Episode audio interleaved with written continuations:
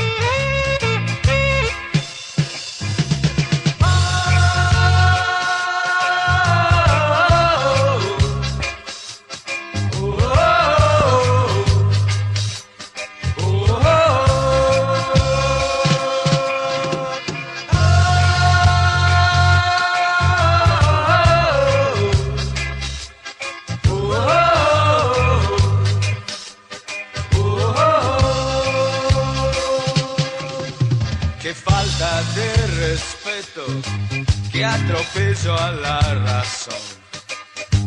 Cualquiera es un señor, cualquiera es un ladrón. Si junto a Bonafini va Escarpace y Napoleón, Maradona y la Miñón, Carnera y San Martín pero en la vidriera irrespetuosa de los cambalaches. Se ha mezclado la vida y herida por un sable sin remache. Ves llorar la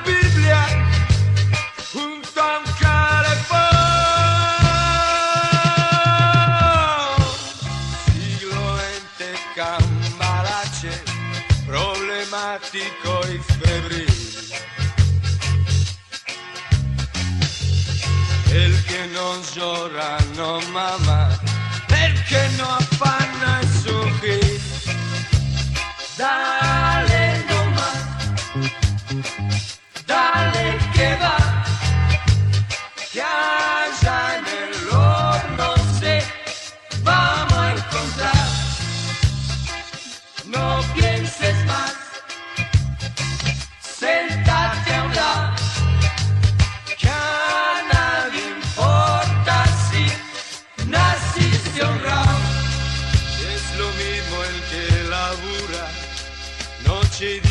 como un buey. El que vive de las minas, el que mató, el que cura, no está fuera de la ley. El que vive de las minas, el que mató, el que cura, no está fuera de la ley.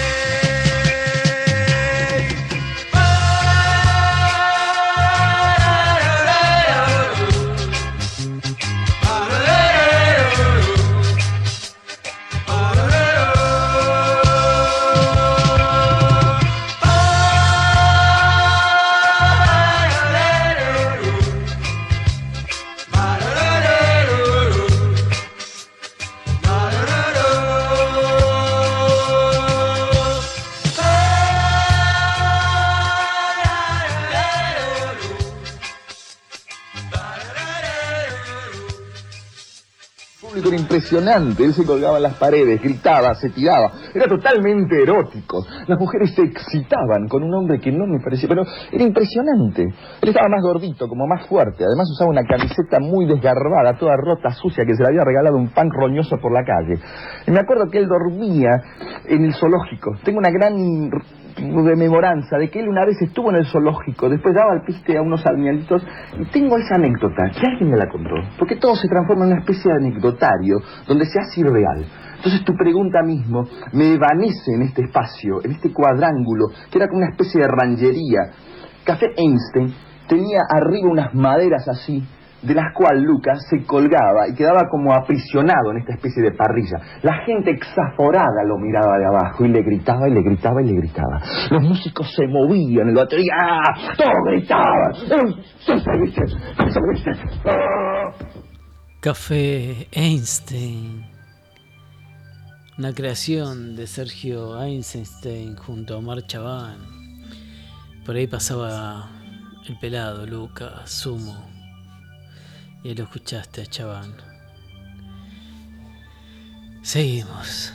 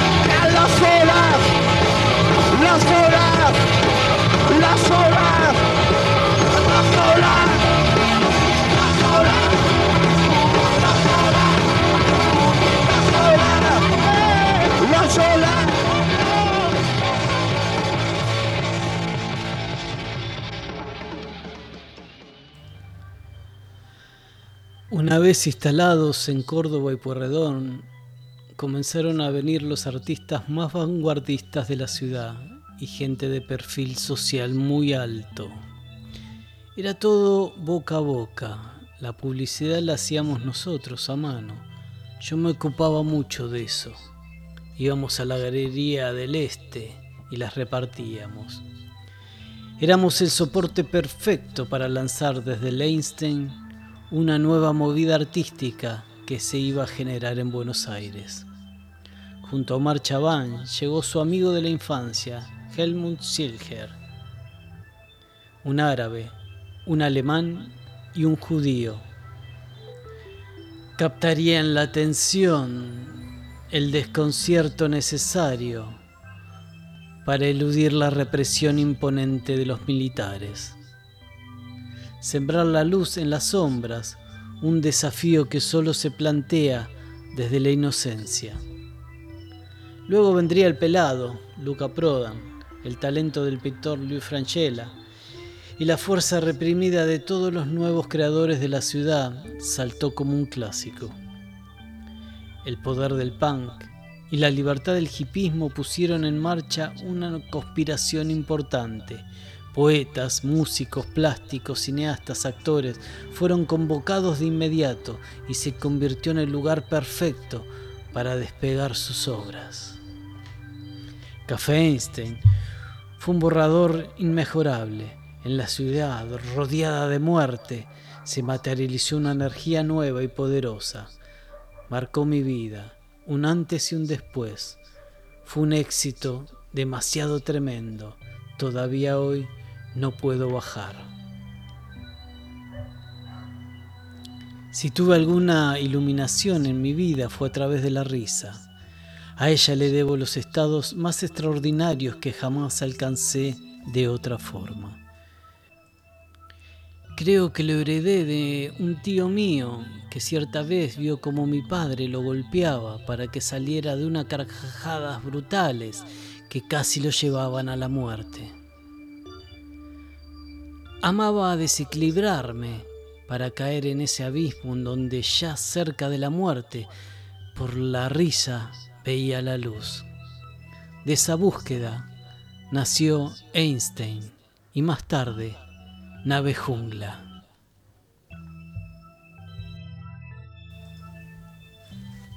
Café Einstein inauguró en plena guerra de Malvinas. Para la inauguración se cortó la calle Córdoba.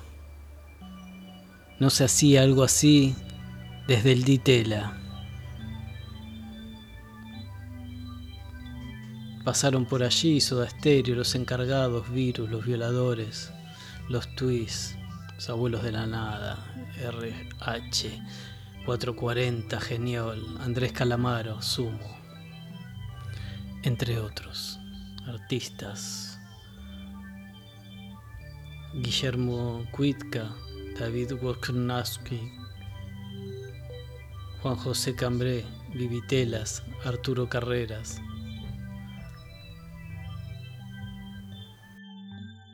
Entre tantas y tantas, tantas locuras. Ay, ay, ay. Poneme algo, Garrido.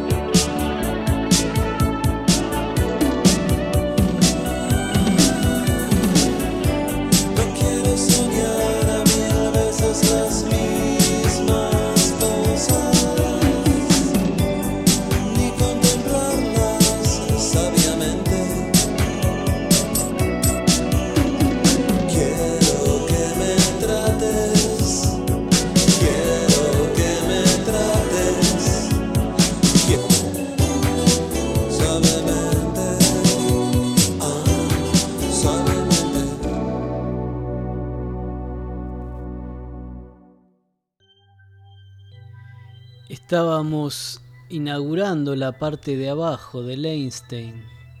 Teníamos un patio muy grande con un jardín y un galpón. En ese galpón empezamos a hacer exposiciones de pintores. Ese día inauguraba Jorge Gumier Mayer, que después sería director de la Galería del Centro Cultural Rojas y teníamos la atención dividida porque se inauguraba esta exposición y arriba teníamos un espectáculo. Había unas grandes paredes en el patio y a mí se me ocurrió hacer una pintura al estilo Pollock con pintura roja sobre paredones blancos. En la cabeza de la policía que entraba a Einstein todo el tiempo a hacer racias parecía un fusilamiento. Entraron una tarde y vieron eso y se quedaron helados. Arriba, el show lo preparaba a Bar, un tipo que durante la semana nos había traído unos ataúdes envueltos en frazadas. Nosotros no sabíamos qué estaba preparando. Ensayaba con música de Wagner y paseaba por el escenario. Hacía una semana que estaba haciendo lo mismo, pero el show era secreto. El Einstein era como un imán, ahí se concentraba todo, todo lo que andaba polulando. Me empecé a preocupar porque trajo unas hachas de diferentes tamaños. ¿Qué iba a hacer? Yo era el que le disparaba la música y la iluminación en los momentos que él me había señalado. Wagner, a todo volumen, empezó a darle hachazos a los cajones. Dentro, lo que había en los ataúdes eran gallinas muertas en estado de putrefacción. Con cada hachazo saltaban los gusanos y el olor a podrido era impresionante. La gente empezó a salir corriendo hacia el patio y en ese momento cayó la policía que había vallado toda la salida de Leinstein con colectivos. Había cortado la avenida Córdoba para llevarse a todo el mundo. Estaban esperando a ver qué íbamos a hacer. La gente desesperada por salir y la policía desesperada por entrar no entendían nada. Quedó el tipo solo, rompiendo los cajones, con Wagner de fondo. Era una escena dantesca. Ese fue un día especial.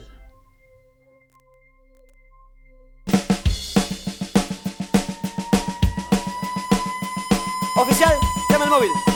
Documentos, por favor. A ver, todos contra la pared. Rapidito contra la pared. Fernández, apúrese. Tenía plata y hacía calor. Me dije, viejo, aprovechás, sos joven. Y me fui al cine a ver una de terror. Salí a la calle, paré un taxi y me fui. Por ahí, bajé en Sarmiento y Esmeralda. Compré un paquete de pastillas Renomé. En eso siento que un señor me llama. Al darme vuelta me di cuenta que eran seis. Muy bien peinados,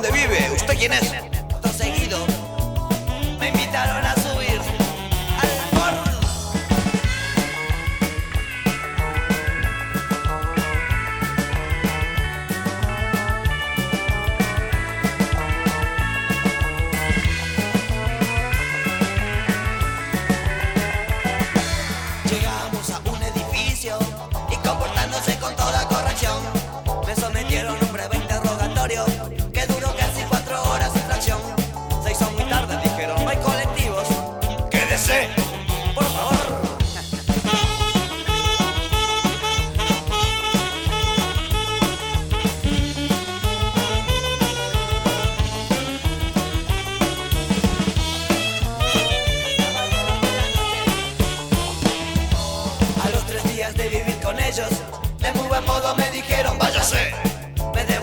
wow, wow.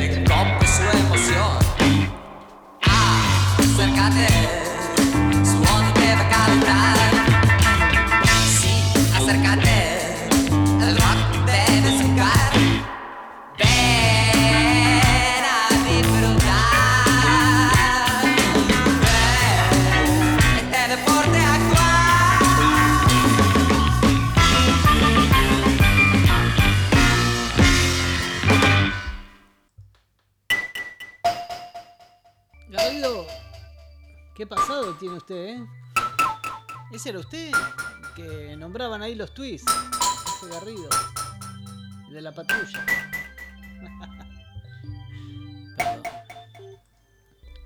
y seguimos.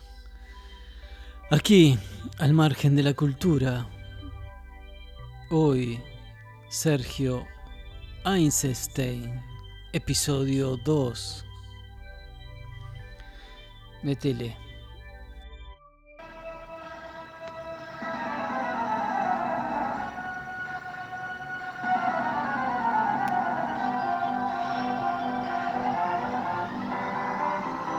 Antes de continuar con la exhibición de la siguiente atracción altamente inusual, se deben decir algunas palabras sobre el asombroso tema. Lo creas o no, por extraño que parezca, en la antigüedad cualquier cosa que se desviara de lo normal era considerado un presagio de mala suerte o representante del mal. Los dioses de la desgracia la adversidad se representaban invariablemente en forma de monstruosidades y las injusticias y las penurias se han atribuido a los muchos tiranos lisiados deformes de Europa y Asia. La historia, la religión, el folclore y la literatura abundan en relatos de inadaptados deformes que han alterado el curso del mundo. Goliath, Calaban, Frankenstein, Gloucester son solo algunos cuya fama es mundial. El accidente del nacimiento anormal se consideraba una desgracia y los niños deformes eran expuestos a la intemperie para que murieran. Si por casualidad uno de esos monstruos de la naturaleza sobrevivía, siempre se lo miraba con recelo. La sociedad lo evitaba a causa de su deformidad y una familia tan obstaculizada siempre se avergonzaba del curso que se le daba. De vez en cuando, uno de estos desafortunados era llevado a la corte para burlarse o ridiculizarse, para diversión de los nobles. Otros se vieron obligados a ganarse la vida mendigando, robando, pasando hambre. porque el amor por la belleza es un impulso profundamente arraigado que se remonta al comienzo de la civilización. La repugnancia con la que vemos lo anormal, lo deforme y lo mutilado es el resultado de un largo condicionamiento de nuestros antepasados. La mayoría de los monstruos, ellos mismos, están dotados de pensamiento y emociones normales.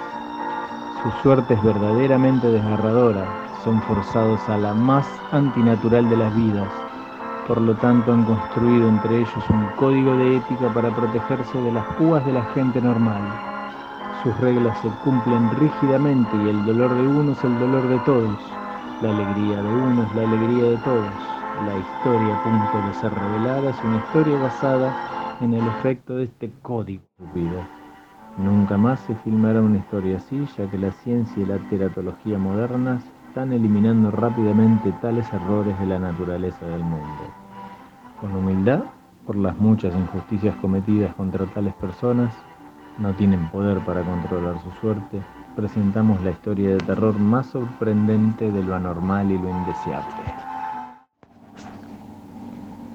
Con este texto, a modo de introducción, arrancaba en 1932 la película Freaks, de Todd Browning, un amigo enano le había sugerido la idea de adaptar el cuento corto de Top Robbins, Espuelas, de 1932, acerca de la venganza de un enano artista de circo hacia la trapecista que intentó quedarse con su dinero casándose con él.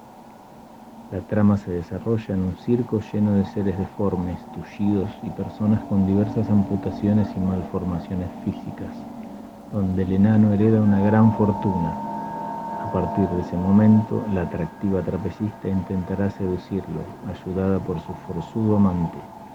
Desenmascaradas las intenciones de la trapecista y una vez al descubierto el humillante engaño amoroso, la venganza de todos los freaks se alzará. La película fue interpretada por personas con enfermedades y deformidades físicas reales, de manera tal que estos se convierten en el verdadero centro de la historia simplemente mostrando en escenas cotidianas su forma de vivir. La historia de la caída y venganza del enano burlado está mezclada con la extraña vida de sus compañeros de circo, de forma que su vida anterior y sus relaciones con los demás se convierten en el verdadero argumento de la película. El film fue en su momento de estreno un enorme fracaso de taquilla y público Debido a lo controvertido del tema, fue considerada repugnante y entre las reacciones del público hubo gritos, amagos de aborto y desmayos. Si bien la película fue catalogada como perteneciente al género de terror, solo se debe a la escena donde se descubre el engaño de la trapecista y el grupo de freaks ejecuta su venganza. No obstante, el tema principal de la película es la monstruosidad. Ahora sobre la monstruosidad que no se encuentra en el físico de las personas, sino que va más allá de las apariencias, hallándose en el interior de los seres humanos. Una de las consecuencias de esta película fue la aparición en inglés del término freak, para designar a alguien o algo anómalo, anormal, extraño o marginal. El término luego se adoptó en el idioma español, donde alejándose de su significado original en inglés, se comenzó a utilizar para nombrar de forma genérica primeramente a personas o comportamientos que se salen de la normalidad, que presentan un sentido ciertamente transgresor de las normas o, o comportamientos sociales.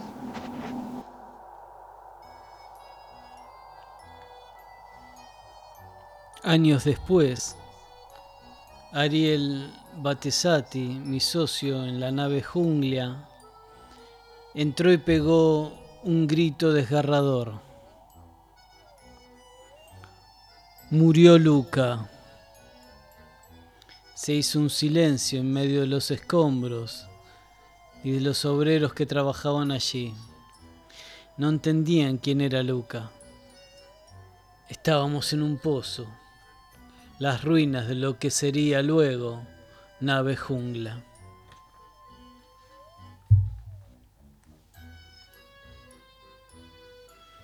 Odié a Luca, le tuve lástima, lo perdoné, lo volví a odiar como a nadie y finalmente me resigné a escuchar su música. No quise saber nada de Luca hasta muchos años después. No podía entender por qué no vino hacia mí en el último segundo.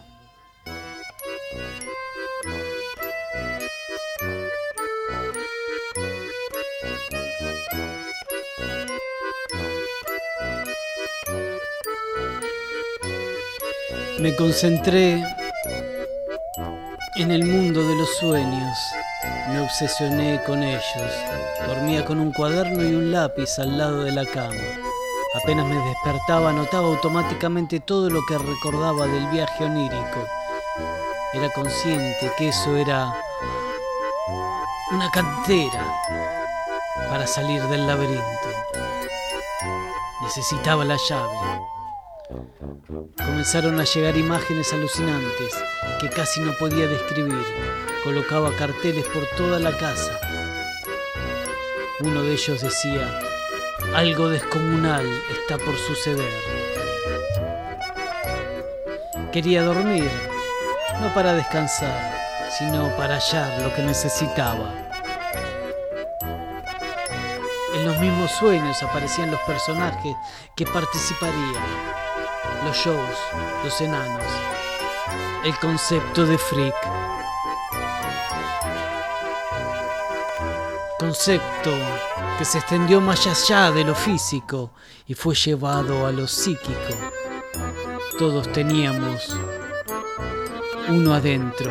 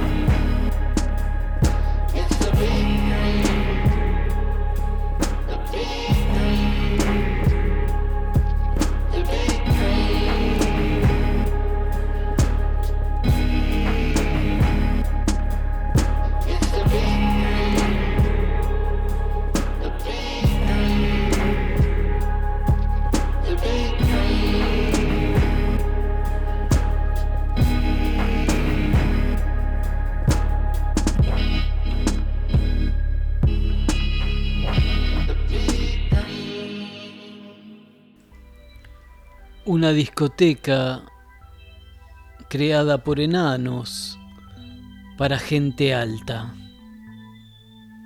Eso era nave jungla. No podría decir que su estética era cercana al circo, más bien tenía que ver con la feria de fenómenos freaks que circulaban por el mundo antes del siglo XX.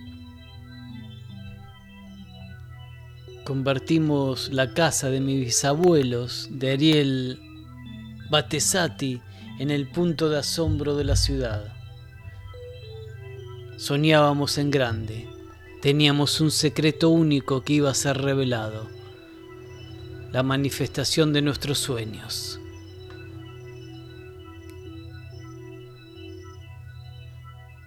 La nave no iba a ser copia de nada en Buenos Aires. Sería una nueva etapa dentro del underground de Buenos Aires.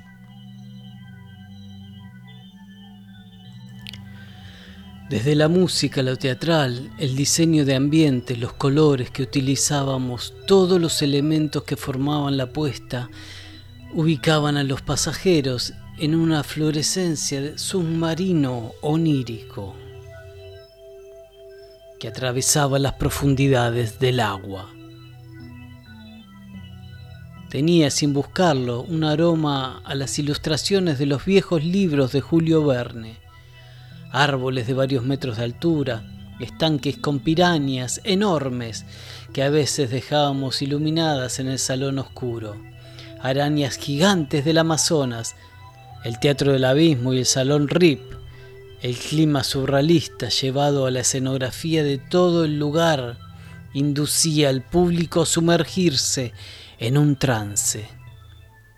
Era abrir la puerta a otra dimensión.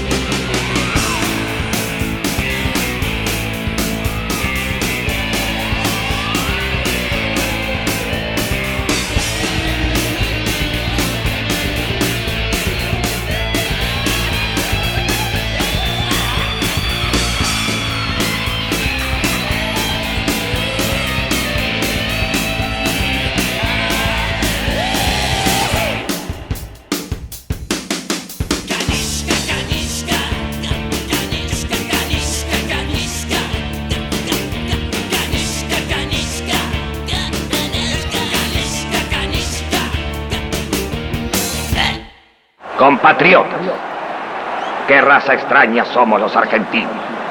Vivimos en un país en donde hoy son las 5 de la tarde y mañana son las 4. Les adelanto que el 21 de octubre hay que adelantar el reloj. Vivimos en un país en donde tomamos el colectivo 60, pero que en realidad es el 38. En donde tomamos el subte para ir a Plaza 11, pero nos bajamos en Plaza Miserere. En donde tuvimos candidatos a presidente donde uno decía, se puede, pero no explicaba cómo. Y el otro nos decía, síganme, pero nunca nos informó a dónde. Y acá estamos, con una imagen de país serio y confiable, pero los yanquis no compraron los teléfonos. Vivimos en un país en donde la cultura la maneja un bárbaro y a la guerra mandan un tierno. Vivimos en el país del DM2, de las cosas dobles. Tenemos dos EGT, dos ejércitos, dos ministros en cada área de gobierno, dos Alzogaray, Kim Basinger, María Julia y Don Álvaro. Vivimos en un país lleno de negros y el Día de la Raza lo festejamos por un blanco que se la daba de español, que era genovés y se sospecha que tenía ascendencia judía. Vivimos en un país en donde desde niños nos enseñaron a festejar la llegada de los genocidas. Y para que sepan, compatriotas, que Colón no solo vino a traernos la fe cristiana y la telefónica española, sino que la etimología de la palabra Colón es colo, porque nos vino a cagar a todos. Es más, hay pruebas que confirman que el primer coreano que pisó América lo trajo Colón en la Santa María de Timonel. Por eso, compatriotas, me cabe una sola reflexión. Que cada vez que cierro una puerta, hay otra que se me abre. Al menos es lo que me pasa con el placar de mi casa.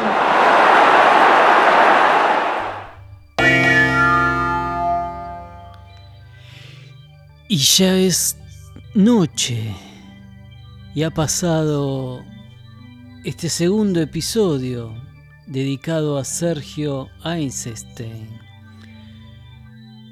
con sus grandes creaciones tan importantes la década del 80 y 90 como Café Einstein y Nave Jungla espacio de tantos artistas. ¿Escuchaste ahí a Batato? A Batato Barea. Eh, bueno, ¿te acordás? Surdapilleta, Tortonesi. ¿Qué más? Y más, y más, y más. Y más. Los textos son de Sergio Einstein, del libro Frankenstein una vida de novela. Que tengan buena noche. Pon el último garrido. Nos vamos.